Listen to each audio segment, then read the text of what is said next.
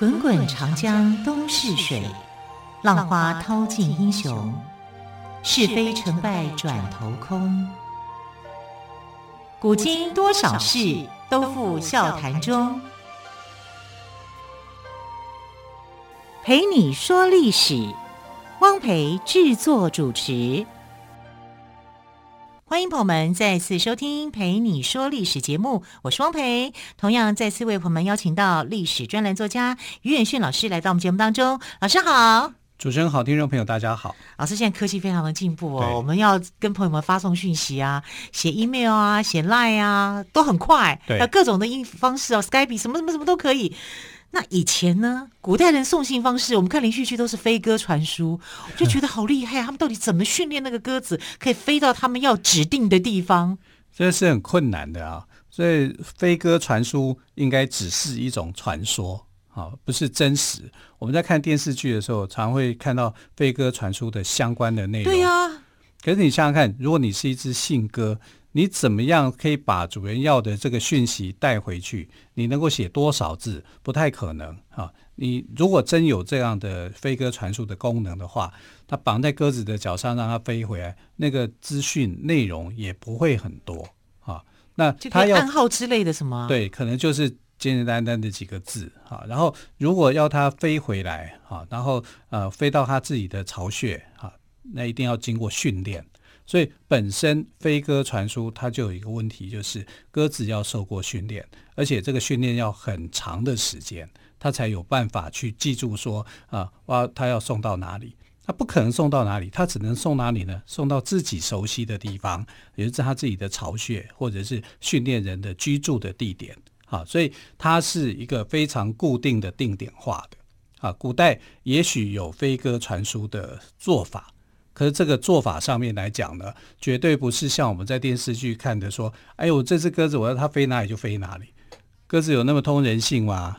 不可能的啊，它可能只认得说自己回来的这个路啊，所以它是可以受过训练去送回简单的讯息，而且送到固定的训练者的家里面。这是可以的。比如说，我养了一只鸽子，然后我要我把它带走啊，带走以后，因为训练很多年，它知道家在哪里，然后我再把它放回来，那它就会放回到这个原来居住的地方，这样是可以的。像我们常看到有人在做那种鸽子的训练，有没有放出去，它会回到鸽舍啊？这个呃是内容是一样的，道理是一样的，可是这个就距离就很固定。他不会说啊、我还可以飞到别的地方去，因为鸽子听不懂啊，他只会依据他的这个习性。对，我就在想，他怎么知道要去哪里呢？而且还会把再把对方的答案再再飞回来传递给原先寄送的人。所以飞鸽传书就是一个想象的一种情节啦啊！如果真有的话，也是简单式的，就是说我把一些讯息带回老家，带回他训练的地方，这样是可能的。然后飞呃，为什么要选择鸽子？鸽子当然就是说它温驯乖巧。可是我们实际上看鸽子的时候，你会发现说鸽子很吵，鸽子很讨厌啊，就是它咕咕一群啊人多的时候会，不是群就是鸽子多的时候会啦。对，它其实很吵，一点都不和平 啊。它呃选择不是很好的，可是它飞行条件好不好？那真的好哈。所以你看台湾地区都有赛鸽，你把它放到很远的地方再飞回来，啊，几几千里。这么远都可以，都是可以做得到的，因为它的耐力很好。比如说，你是一只老鹰，有一种老鹰是专门喜欢吃鸽子的哈。然后这个老鹰在抓鸽子的时候呢，如果它跟这个鸽子一起平行的飞的时候，老鹰是抓不到鸽子的，因为鸽子飞得比它快一点，耐力好一点。那老鹰呢，通常在这样飞平行飞的时候呢，没什么耐力的，它就是。就是他体能就受不了了，他就追不到了啊！这当然就是说老天爷给鸽子的一个平衡啦，要不然就是你怎么样去躲避老鹰的追捕啊？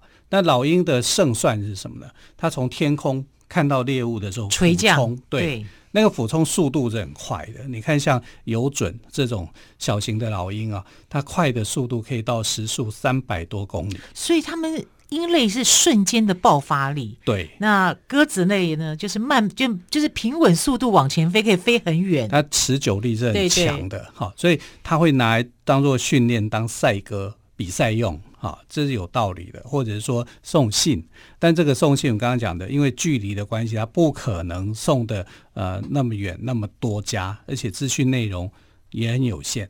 即使真的有这个飞鸽传书。那也只会送到训练者的家里面，因为他最懂这个地方在哪里啊，只能做这样的一个沟通。如果都在做其他的用途，恐怕就很难啊。那比这个飞鸽传书其实更有用的是这个呃放老鹰，因为老鹰可能会看得更更高更远，然后训练得更有效果，比这个飞鸽传书会更有力量啊。所以飞鸽传书我们只能把它当做是一种传奇啦。好那这样来讲，就是说，那古代人到底怎么样去送信这件事情？其实信跟书，哈书，我们讲书信、书信，对不对？信是指邮差，那人言为信嘛，是指邮差。其实，在古代是指送信的人，也就是我们现在讲的邮差。那信件呢，就叫做书，书是信件的意思。所以，我们现在的这个用法上面跟古代有一些不太一样啊。那邮差要去送信，那你想想看，他的工具就没那么方便。我们现在来讲，我们以前呃学生时代哈，还没有这个 email，也还没有这种电子化的产品的时候，我们可能就是会写信件。对不对？哈，写给自己的亲人啊，或者是朋友啊，我们就会这样去写，还贴邮票呢。现在没有人写了，很少了，很少了。如果你收得到，直接打赖，它就很快了。对啊，如果你收得到手写的一封信件，很珍贵的啊。对哈，因为现在只要在这个 email 上面传送出去又很快啊，大概几秒钟啊，甚至不到几秒钟的讯息而已。好，那过去哪有可能啊？啊，尤其在战乱的时候，你知道那种是很珍贵的，所以杜甫才会讲说“烽火连三月，家书抵万金”。我收到那一封信，心里头的那个喜悦啊，是很难想象的。而且那个时候是那个在战乱的时候，哈，然后这个我需要报平安，哈，然后我需要这种这样的一个传讯的一个方式来告诉他是平安的，哈。所以古代送信这件事情本身。在时间、空间的一个局限下，它是很难的。好，那有几种方式来送呢？好，这我们呢可以简单来讲，古人的这个通信上面呢有三种。第一种叫做传，啊，就是传播的传。啊，传播的传呢，什么意思呢？就是他用交通车辆叫车递，或者是传递。啊，就是我有一些大宗的信件，我有我有一信件需要传递的时候呢，我可能是。用这个车子哈去载去载，或者那就像我们的快递嘛啊，对啊，就是就快递对对对对，就是船嘛，只是交通工具不一样。对啊，它就是用马车跟这个船来做传送，嗯、这样是比较快，而且送的地方一定是怎么样比较远的地方哈。那第二种叫做邮，邮就是我们邮局的邮，邮局的邮，邮邮这个字是很古老的一个字哦。那邮是什么意思呢？就是呃用邮差。啊，去传送。那古代就有邮差，古代有邮差、哦、啊，就是古代邮差是这个呃，古代不叫邮差吧？古代也叫邮差吗？古代就是叫送信的人，我、哦、叫送信的人，呃、信者嘛。哦、啊，那这个送信的人用什么方式去去做呢？走路啊，这这叫做步地。所以、哦、可是这样要走很久吧？是要走很久、啊，而且一个人能够背多少信，也也有一些限制啊。对，没错啊。所以，但是你的。你的你要出来以后，你我大宗的东西用车或者用船载到当地，我就需要有人来做这个传送，好，做一个分区的处理，一定要有一个人去一一挨家挨户的去送，那这个邮差就很重要了。所以用车或者是用船，我就说我到这个地方以后，我还要再把这个信给分送出去。那分送出去的人就需要哈，在邮务工作的这个这个人员啊，就我们现在讲的邮差，把信给送出去的啊。那他们用什么方式？就用走路啊。嗯哼。啊，那现在当然很多啦，可以骑脚踏车啊，骑摩托车，骑摩托车啊这种方式来做哈。那还有一种呢，叫做驿。驿就是驿站的驿站的驿，驿站的驿，我们就很清楚知道，这个驿不是一般的文件啊。因为驿道不是给一般人送信用的，那是给谁呢？哈，给这个有军事上的需要的哈，所以他是送官方的文件，而且是很紧急的。走在驿道是很直的哈，驿道是用快马加鞭哈去送这些信，就传播重要的军情、重要的消息。好，当然它也是一种呃，我们来讲就是非常快速的一种方式。但它不会用在民间的这个信件的传播，哈，因为这个对他们来讲会觉得太浪费了，哈。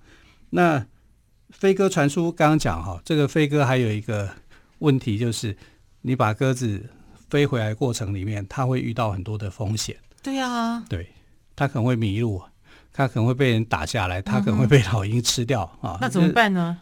呃，就没办法啦。嗯、这种这种天灾的意外是你很难去预料的哈。可是用这个呃信件经人去处理啊，经过车子的传递，或者或是用船，或者是用驿站的方式，起码是比较可靠的。嗯、啊。所以。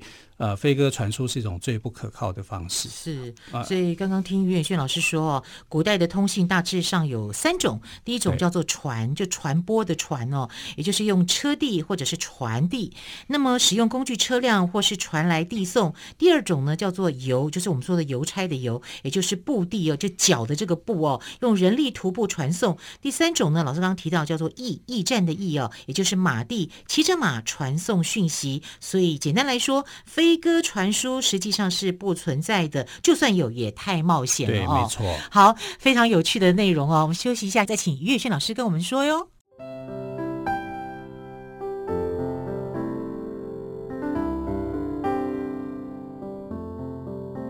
听见台北的声音，拥有颗热情的心。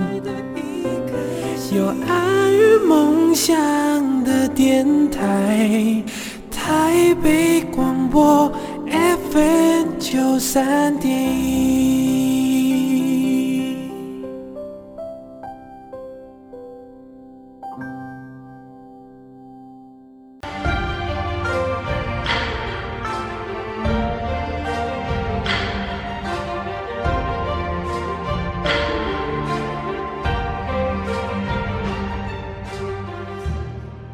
这里是台北广播电台，我是汪培。朋友们，现在听到的节目是《陪你说历史》节目。今天特别来宾于远炫老师跟朋友们谈到了古代送信是靠飞鸽传书吗？经过于老师的解释，告诉我们很难。如果真的有，也太冒险了哦。如果把紧急的军情寄托在鸽子上，虽然是。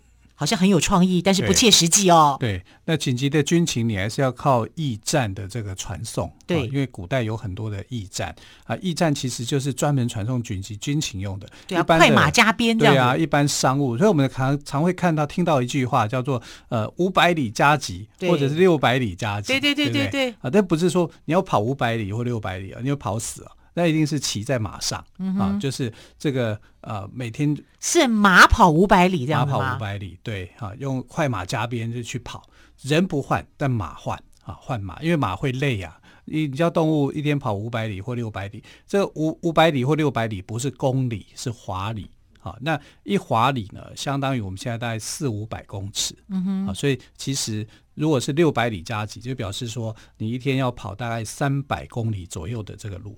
三百公里也很远嘞、欸，从台北可以到差不多到台南、高雄这一段、欸、哇，一天呢、欸？啊，在古代你可以想说，这在没有，古代又没有高铁，对啊，这很困难的。而且它有时候，呃，这个，但它不会经过山路，因为它是特别开垦的一条驿道啊，所以这个驿道是很直的啊。但呃，最直的路一定是秦始皇开垦开发的那个驿道，他用六匹马去拉。好，那个是很快速可以到达这个他想要去平定的地方，所以驿道是有军事的作用的。好，那哪一个人曾经被这个快马加鞭的追回来啊？就叫做岳飞。岳飞对，哦、岳岳飞曾经去打金兀术的时候，把金兀术打得很惨的时候，所以他就金兀术。对，然后那个时候的宋高宗赵构，他就很担心说，因为他想要跟。金国求和和谈，他不想打仗，他想过安稳的生活啊。那金国就给他一个条件啊，你要把岳飞给处理掉，最好把他给杀了啊，拿拿来换取两国之间的和平。和平对，然后他已经打到诛仙阵了，那不可不得了，你再打下去，那宋高宗也很害怕，所以他就啊、呃、用这个金牌快脚地去把他找回来。所谓的金牌快脚地是什么意思？就是你这个送信的人、送军情的人，哈，他要佩戴一个金牌，那这个金牌不是金色做的。不是金子做的，是黄金的颜色啊！因为再有钱也不会这样子浪费，说一个牌子这样好，但是黄漆上黄金的颜色，然后上面写着一些紧急的军情处理哈，就要岳飞要回来干嘛的。然后他派出第一个这个快递出去的时候。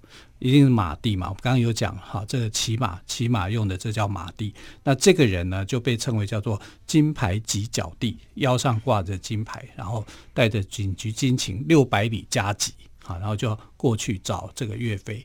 那宋高宗是派出一个以后，他就觉得可能 心里头还很紧张，就觉得不够，他就派出第二个啊，第二个快递员又跑出去了啊，后来又觉得。这样还不够，心里头还是很紧张，就派了第三个，这样连续派派了十二个，所以叫十二道金牌，不是说一下子就给你设的，这金牌不是真的，我们讲的金牌、嗯、是这个呃任务一个牌子，它是木牌哈，然后派出十二个人，好就在驿道上面一直跑，意思是告诉你啊，我要你回来班师回朝啊，第一个到了，告诉你班师回朝，你不回朝，要有第二个。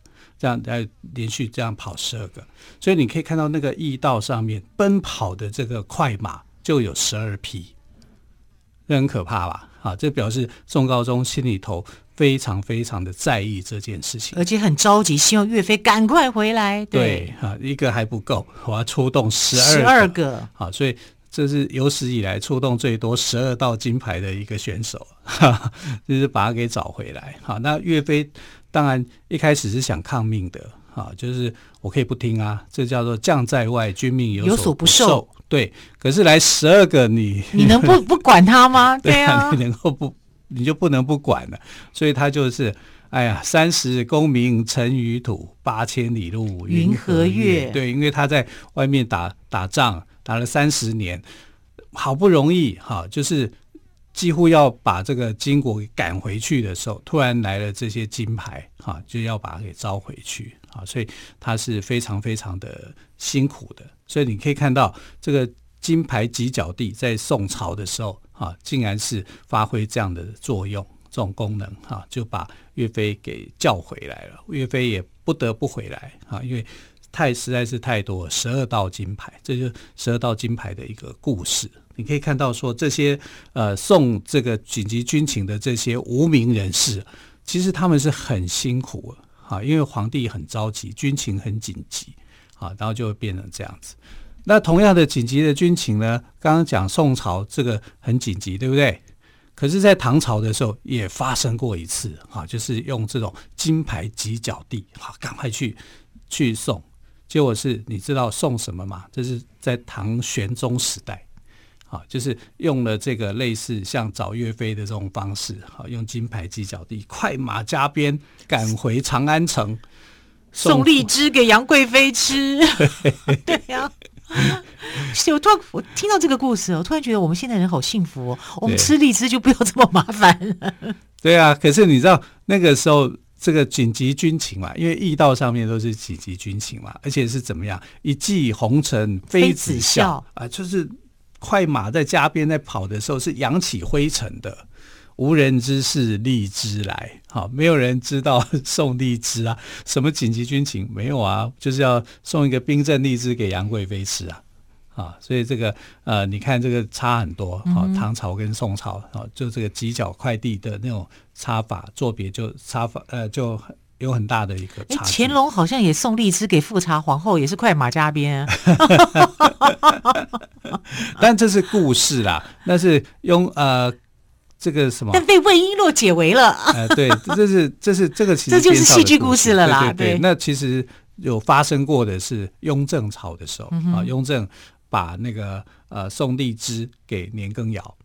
啊，哦，真的啊，对，那年羹尧也不知道那个是什么，送过来的时候就是想说这一箱东西是什么呢？嗯啊，是重要的军情吗？是啊，打开来看看荔枝。啊，就是呃，但对皇帝来讲，他是把最珍贵的东西给年羹尧，，他就有点仿效唐玄宗嗯跟这个杨贵妃一样啊，意思就是说，你看啊，我多喜欢你，我多爱你，多肉麻这样啊，因为那他雍正需要他的时候啊，是啊啊，可是你看啊，就是雍正第即位的第三年就把年羹尧给杀了，功高震主，对啊，所以呃，这个我们来看金牌几角地啊，过去在唐朝、宋朝啊，还有在这个清朝的时候哈、啊，都发生过类似这样的一个状况啊。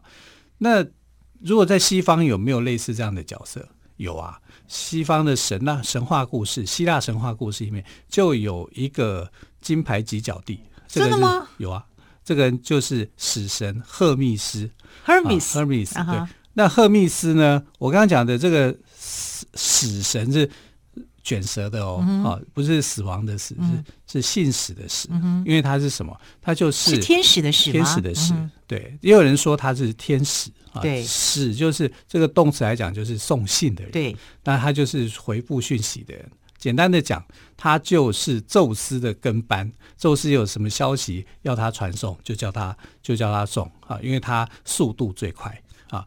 Hermes 的另外一个罗马名字叫 Mercury 啊，莫丘利啊，莫丘利就是 Mercury 就是水银的意思，水银的特性就是非常的快。那他的画像里面呢，因为快速，所以他是穿着飞行靴，他的脚旁边呢，那个靴子是长翅膀的，他头上戴着飞行帽，啊，也是长翅膀的。所以你看到 Hermes 的形象跟其他的这个希腊的神是有点不一样的，他是长着翅膀的神。啊，不是小爱神的那个翅膀，是他的头跟脚，好都有飞行的靴子，好这个呃是很奇特的。那这种奇特的形象在呃《水浒传》里面也可以看得到，《水浒传》里面有一个就是可以日行千里的。啊，那就很厉害啊！为什么？因为他的靴子跟人家不一样，嗯、啊，他可以跑得很快。那《西游记》的孙悟空不更厉害？对呀、啊，筋斗云 就直接过去了。可是只有他厉害啊，其他人都跟不上啊。所以他那时候不是讲说，真的去佛祖上西天，我一翻一个筋斗就就可以去找他，还可以跟他。跟他聊聊天，不敢说跟他 算账，可是他还是不行，还是一步一脚印。对，对，所以你可以看得到，就是说，因为他要一步一脚印，这才表示说你是很诚心的嘛。嗯、不然你这些呃孙悟空的本能，他其实是很坏的。对，好，那我们来看，就是送信就要快嘛。啊、嗯，古代的人也是这样。那直到现在，我们就可以知道说我们有多幸福啊，因为用在电子化以后呢，这个送信不用送了。现在邮差几乎都不是送信件、书写的信了，嗯、对。啊，都是物件，对，送物件，大部分是物件，对对，对。所以现在货运哦，反而是非常的夯，对，啊，所以就是跟过去不一样，不一样啊。现在家书，我发一封 email，谁给你写信啊？就已经没有家书抵万金了啦。但是这个万金哦，我觉得可以存在我们的心里，对对，对。好，像这是意义来讲，收到家人的讯息，那个万金的意义，我们就可以转化成实质上的亲情了。对，所以无远弗届这个概念在古代没有达成，但现在已经成功的获得了成就了。嗯哼，好，时间的关系哦，非常谢谢岳宇轩老师今天特别播出时间来跟听众朋友们说，古代送信靠飞鸽传书吗？我们也知道了，真正的不是这样子。另外呢，也谈到了在宋朝呢，岳飞呢被宋高宗以十二道金牌召回的故事哦，也谈到了唐玄宗呢派快马加鞭送荔枝给杨贵妃吃哦，所以。古代的邮差们辛苦了，好，非常谢谢岳轩老师喽，亲爱的朋友，我们就明天再会。